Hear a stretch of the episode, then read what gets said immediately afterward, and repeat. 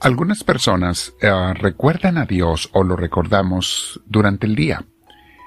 ¿Qué tan importante es esto? Eh, ¿Es bueno o no tan bueno? ¿Necesario? ¿En qué afecta o cambia nuestra relación con Dios el estar pensando en Él a diferentes horas, tiempos, momentos durante el día? Vamos a meter sobre eso el día de hoy, mis hermanos. Antes te invito a que te sientes en algún lugar con tu espalda recta, tu cuello y tus hombros relajados, porque vamos a invitar al Espíritu Santo y queremos estar en paz, con la paz que Él sabe dar. Respiramos profundo, con mucha paz. Dejamos que Dios nos llene de su presencia.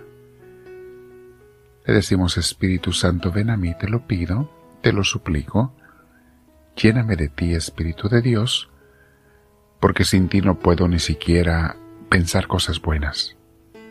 De hecho, cuando me faltas Espíritu Divino es cuando empiezo a pensar en cosas a veces malas o mundanas. Me olvido de ti y no quiero que eso pase nunca, mi Dios. Ilumíname, inspírame, lléname de tu gracia. Bendito seas, Señor Dios mío. Con todos mis hermanos que estamos oyendo este audio, te decimos con mucho amor y desde el corazón, gloria al Padre, gloria al Hijo, Gloria al Espíritu Santo, como era en un principio, sea ahora y siempre, por los siglos de los siglos. Amén. Muy bien, mis hermanos. El tema de hoy se llama ¿Qué tanto pienso en Dios durante el día? De una manera natural, los enamorados piensan en su amado todo el día. Estén donde estén, se acuerdan de él o de ella. Si pueden, se mandan mensajes de diferentes maneras y suspiran el uno por el otro a cada rato. ¿Saben? Así es la relación de los santos con Dios. Y santos pueden ser tú o yo. Cualquiera puede y debemos ser santos. Así es la relación de los santos con Dios.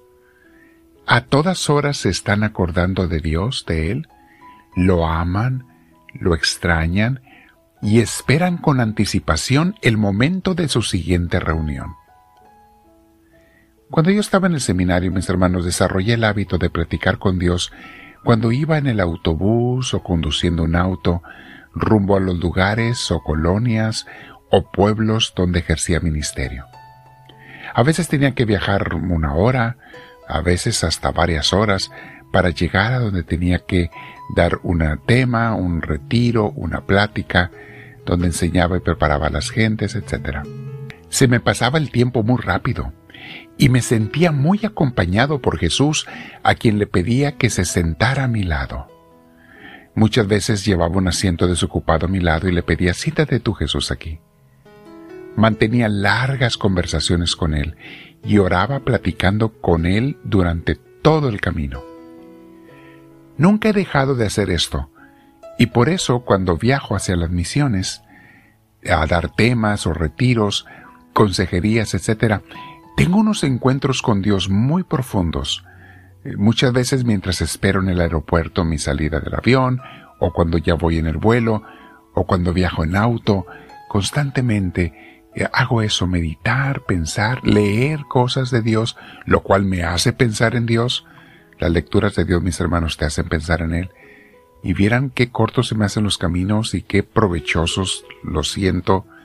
Es como un retiro del que salgo muy alimentado después de cada viaje. Vean cómo dice el hermoso Salmo 63, que les recomiendo que lean y mediten en sus Biblias. Dice así este salmo. Oh Dios, tú eres mi Dios. Yo te busco intensamente.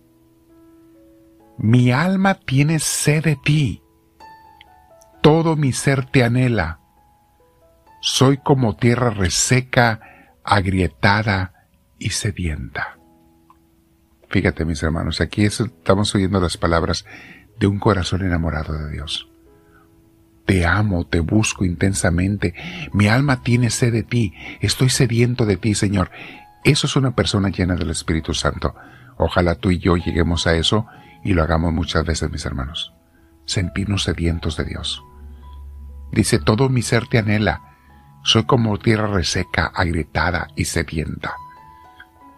Sigue diciendo el Salmo, Te he visto en tu santuario y he contemplado tu poder y tu gloria. Sí, mis hermanos, en el santuario, en la iglesia, es donde se tienen muchos encuentros muy profundos con Dios, más que muchas veces en cualquier otro lugar, porque es un lugar consagrado a Él. Es la gran importancia de acudir a la iglesia por lo menos una vez a la semana. Allí se entienden, se tienen encuentros muy grandes con Dios. Sigue diciendo el Salmo versículo 3. Tu amor es mejor que la vida.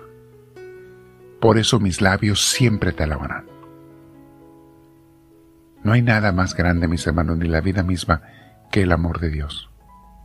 Dice el versículo 4, Te bendeciré mientras viva, y alzando mis manos te invocaré.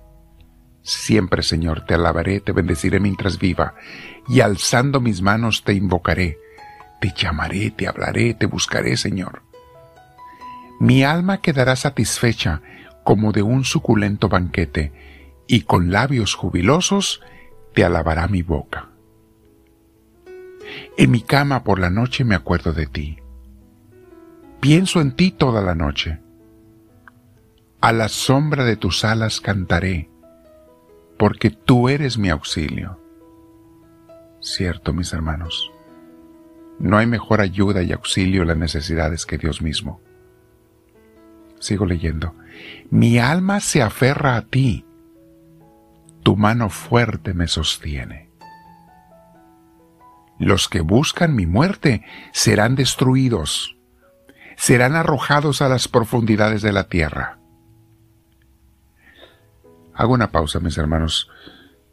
No sé, con mucha tristeza he visto esto yo en muchas personas. Gente que busca mi destrucción, el daño, el mal, a través de los años de visto, han sufrido grandes calamidades. Me he enterado de muchos pobres hermanos. Y no les deseo ningún mal. Le pido a Dios que tenga misericordia y perdón de ellos, pero he visto como una persona que ataca a un servidor de Dios recibe el pago del enemigo al que sirvió. De Satanás al que sirvió. Y me da tanto dolor. Cuando leía este salmo, me acordé de estos casos. De hecho, últimamente acabo de ver un caso. Los que buscan mi muerte serán destruidos, serán arrojados a las profundidades de la tierra. Sigo leyendo.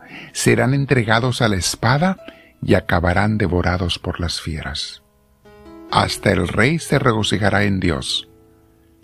Todos los que invocan a Dios lo alabarán, pero los mentirosos serán silenciados. Palabra de Dios. Mi hermana, mi hermano, yo te aconsejo que medites este salmo. Que seas y te conviertas en un amante de Dios. Ese es el lema de Misioneros del Amor de Dios. Ser discípulos de Cristo y enamorados de Dios.